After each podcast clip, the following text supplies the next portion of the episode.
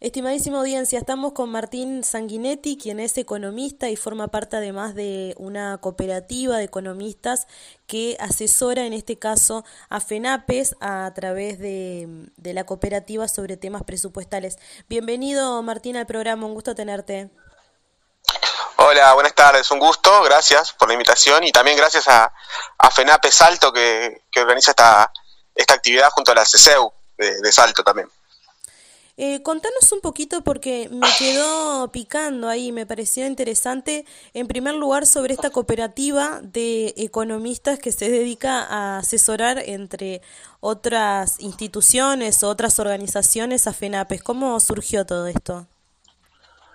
Sí, bueno, es un, es un colectivo, en realidad, de bueno, surgió allá por el año 2013 de, de, casualidad, trabajando cosas presupuestales, porque somos docentes de la universidad y en, nuestra militancia como docente este, nos fuimos encontrando y, bueno, surgió, FENAPES nos, nos, quería contratar y después empezamos con otros, otros sindicatos también nos llamaron y, formamos un colectivo, hoy somos nueve, eh, ocho integrantes y, y, trabajamos con sindicatos y trabajamos también con organizaciones sociales como por ejemplo cooperativas este, de trabajo y también cooperativas de vivienda. Y bueno, nada, eso, como, como así este, las cámaras empresariales suelen asesorarse con, con también otros colectivos de economistas asociados al capital, digamos, nosotros también somos un, como un colectivo que trabajamos con, con organizaciones sociales y populares. Ahí está. ¿Y en torno a qué temas los asesoran? Por ejemplo, en este caso a FENAPES, ¿sobre qué temas los asesoran?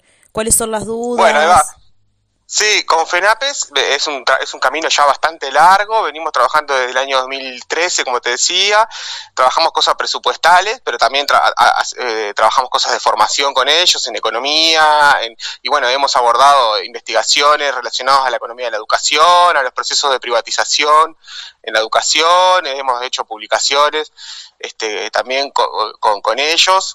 Eh, publicaciones además que son, eh, la búsqueda es también como un trabajo medio colectivo, ¿no? Decir, bueno, nosotros podemos dar nuestra opinión desde la economía y nuestra investigación, nuestra agenda de investigación un poco sale de, las preocupaciones de los docentes. Y, bueno, este camino largo ha dado resultados, por lo menos tenemos este, eh, esa, esa, apuesta más epistemológica de qué es el saber científico, digamos, ha dado fruto, digamos, porque bueno, venimos trabajando con las preocupaciones de los docentes y ahí lo que tratamos de hacer es traducir este, los problemas presupuestales, por ejemplo, a los problemas concretos que tienen los docentes y bueno, eh, es un poco el trabajo. Y también asesoramientos más puntuales a la hora de, las negociaciones salariales, de las negociaciones presupuestales, este, que sería más ya como una cosa más, más técnica concreta también. Ahí está, Martín. Quizás parezca un poco evidente o que se responde sola a la pregunta, pero ya que empezaron en 2013, eh, antes ah. del último periodo de gobierno del Frente Amplio y todavía siguen eh, asesorando al sindicato eh, bueno, a FENAPES, eh, ¿cómo has visto esta transición? Porque yo recuerdo también que la educación siempre pidió más presupuesto y que fueron uno de los sindicatos que tuvieron eh, mayor nivel de conflictividad en algún momento o, o, durante más largo tiempo con el gobierno del Frente Amplio porque no asignaba el presupuesto que se estaba necesitando, aquel, aquel ya puedo decir viejo reclamo del 6% que también habían prometido y no cumplieron. Eh, ¿Cómo ves em, esos reclamos y los reclamos que se están realizando ahora? ¿Cuáles fueron eh, los cambios y, bueno, y los cambios también en las reivindicaciones de entonces y las de ahora?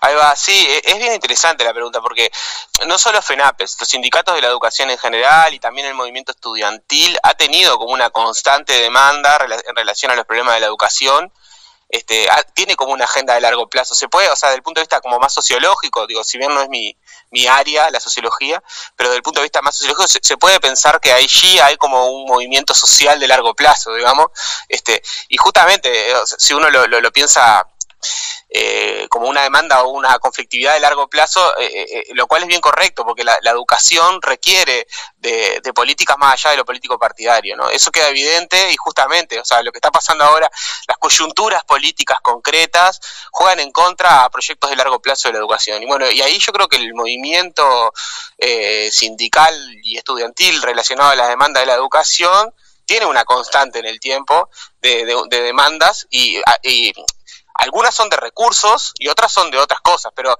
claramente hay, hay, o sea, tienen su razón de ser, ¿no? Este, la, la, verdad que si uno ve Uruguay desde el punto de vista histórico, desde el punto de vista comparado con la región y con el mundo, este, se, eh, necesita más recursos este, educativos. Es decir, no es una condición suficiente, solo con recursos no se solucionan los problemas de la educación, pero es una condición necesaria. Sin, sin, sin recursos, sin, sin, una inversión en educación, va a ser muy difícil que se pueda dar eh, saltos este, cuantitativos y cualitativos en, en, los resultados educativos. Y bueno, ahí el movimiento sindical este, siempre ha estado presente, ¿no? De hecho, eh, desde antes del 2013 ya eh, se, se, empieza a romper un, cierto enamoramiento entre el movimiento sindical y, y, el partido de gobierno de ese momento, por eso mismo, porque si uno ve lo que pasó en el año 2005 al 2010, hay una fuerte apuesta a la inversión en educación, de hecho se aumenta el, 1% del presupuesto educativo en ese periodo, lo cual generó un impacto muy relevante, muy importante, de, que, de, una cantidad de políticas que surgieron en base a ese aumento presupuestal. Te pongo algunos ejemplos. Con ese presupuesto, por ejemplo, se pudo expandir la universidad del interior. Eh, se, se, logró también hacer cambios muy relevantes en educación media. Se logró expandir la educación a sala de cuatro y a sala de tres, casi universalmente, en casi todo el territorio. No, son, son ejemplos de, políticas que se lograron con ese presupuesto, pero claramente luego se trunca. En el año 2010 eh, los gobiernos dejan de dar más presupuesto a la educación y ahí empiezan las demandas, porque falta presupuesto. Y ese 6% no es algo antojadizo, es algo concreto, real. Pero ese 6% que se demandaba en ese momento permitía dar un salto cuantitativo muy relevante este, que quedó trunco, ¿no? Eh, pero igual así, el aumento presupuestal de esos gobiernos permitió hacer una cantidad de mejoras que, que son de largo plazo. Recién hoy estamos viendo los resultados. Eso también me parece que en esta coyuntura que este gobierno actual llega y dice, dimos mucha plata y no hay resultado. Bueno, no sé, yo tengo otra lectura del diagnóstico. esas inversiones dieron una cantidad de resultados, lograron que, por ejemplo, se dieran vuelta las cifras de la universidad en, en cuanto al acceso, ¿no? Por ejemplo, antes de, esa inversión, las personas que ingresaban a la universidad provenían de hogares universitarios y ahora es, es al revés. Este, y, bueno, y en educación media empezaron a darse cambios muy relevantes de lo que es la tasa de cobertura, por ejemplo, que, que viene en una tendencia creciente, ¿no? O sea, eso es personas que están en edad de ir al liceo, eh, cada, cada vez son, son más los que logran resistir, digamos, y, y terminar la educación media. Ahí está, hablabas de Uruguay en comparación con la región y con el mundo. ¿Cómo está Uruguay en materia de mm, presupuesto para la educación en, en relación a la región y al mundo en este momento? Mira, eh, eh, es una pregunta, o sea, eh, uno puede responderla linealmente, agarrar algún indicador que permita hacer comparaciones, por ejemplo, lo que se invierte en relación al PBI, ese es un indicador que permite hacer, es de los mejores indicadores para hacer comparaciones, pero la inversión también está relacionada a la demanda educativa, es decir, cuáles son los problemas educativos que tiene cada sistema, entonces ahí la, la, la comparación se vuelve compleja. Pero Uruguay, por ejemplo, invierte eh, bastante menos que Argentina, bastante menos que Brasil, que Chile, eh, y ni que hablar de, los países eh, europeos, modelo que nos ponen como, espejo. Este, Uruguay invierte bastante menos, pero además Uruguay tiene unas necesidades enormes de inversión, sobre todo en lo, que es la educación media, ¿no? que ahí, este, digo, las, tasas de cobertura, a pesar de que hayan aumentado, son bajas, y que, y que si uno desea que todos los, los digamos, que están en edad de, de, educarse vuelvan al sistema, en realidad el presupuesto de hoy es claramente insuficiente. Y, y, este gobierno eh, eh, hizo, uno, hizo recortes, ¿no? Hay, hay varias fuentes de recorte. Una es eh, la, caída del salario del sector público repercute fuertemente en, el presupuesto educativo, pero también hay, también hay recortes en lo que son el funcionamiento. O sea, el gobierno cuando asume en marzo hace un decreto que, hace un recorte de gastos de funcionamiento que repercutió en la, en educación. Y luego, eh, algo que llama la atención, hay un recorte a, la interna de, lo que es la NEP, donde eh, hay un recorte en, lo que es la educación media, en secundaria y en, y en, y en UTU, lo cual llama la atención, porque si el diagnóstico es que el problema es en educación media, que hayan recortado este, horas tanto de coordinación como de apoyo pedagógico, horas de recreación, todo ese tipo de, horas permitía este, de alguna manera retener al estudiantado y ayudarlos, digamos, guiarlos, eh, no sé, este, que, formen comunidad en los centros educativos. Esas horas se recortaron fuertemente. Y, bueno, es preocupante y, es un, un retroceso. Este, ahora, el presidente, ahora, el presidente de la República hace pocos días dijo en relación a la rendición de cuentas que veía bastante imposible hacer gasto cero y que seguramente se destinara eh, más dinero, sobre todo a la educación. ¿Cómo ves estas declaraciones que hizo? ¿Qué, es lo que se te viene a la mente?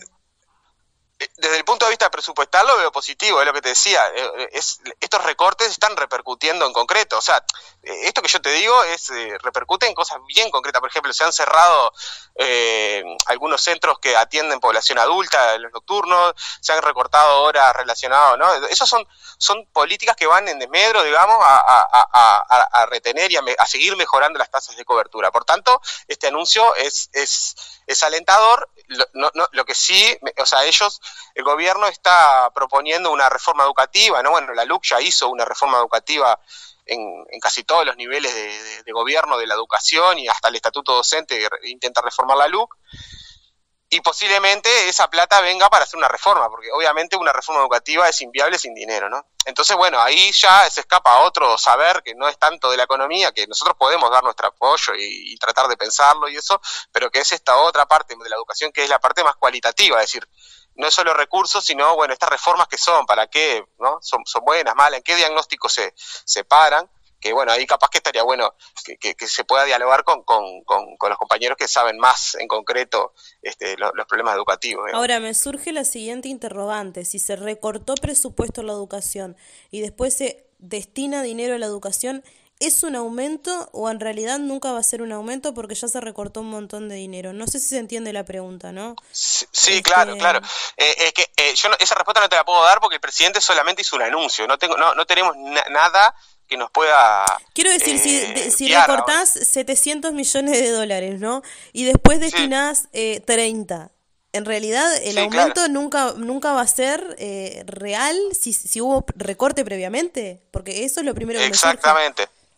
Sí, sí, claramente. Ahí, este, eh, dos cosas. Primero, eh, eh, la, educación, primero, la educación tiene un gran componente de salario, es decir, desde el punto de vista económico, es un sector que es muy intensivo en trabajo. Entonces, la gran mayoría del gasto educativo es salario, aproximadamente el 80% se, es plata que se, destina a salario. Entonces, ahí hay todo un componente de recorte que está relacionado a la, al salario real de los docentes. Y ahí, por, hay toda una discusión que se, se, empezó a dar el, el, jueves, ayer, fue la primera mesa de negociación tripartita, donde estaba la NEP, el, Ministerio de Economía y Finanzas y los sindicatos de la educación, y se empezaron a discutir las cuestiones salariales. La propuesta que trae el gobierno obviamente no alcanza para tener una recuperación salarial que alcance los niveles salariales del año 2020. Entonces ahí ocurre eso que vos decís si bien van a haber aumentos salariales que va a repercutir en aumentos en, el presupuesto educativo, en realidad no van a alcanzar los niveles salariales del año 2020. Por tanto, el, recorte va a seguir existiendo. Y después está esto que anuncia la calle, que yo creo que va por otra vía, que es plata extra relacionado a llevar adelante este, eh, una reforma educativa que ahí, como no conocemos los montos, no podemos saber, pero yo intuyo lo que vos decís, que posiblemente este, eh, no sé si alcanza, no, sé cuántos son los montos. Claro, como Seguramente no... compense, pero claro, pero no te lo puedo adelantar porque no sé la cifra. Ahí está. Eh, están por empezar una actividad. Contame un poquito de qué va la actividad, qué fue lo que te trajo acá a Salto. Ah, bien, este, Sí, FENAPE por lo general siempre cuando hay rendiciones de cuentas o, leyes de presupuesto este, hace actividades en el interior. Este año organizaron en, varias regionales y bueno, Salto fue la, en realidad no es la primera porque en, paralelo se está llevando a cabo también una actividad en Colonia que va otro compañero de la cooperativa que se llama Hugo. Y bueno, acá en Salto es una actividad que organiza la, FENAPE, pero en realidad es toda la CCEU que es la, toda la coordinadora de la enseñanza, eh, de enseñanza de educación. Y bueno, es, eso, un, conversatorio.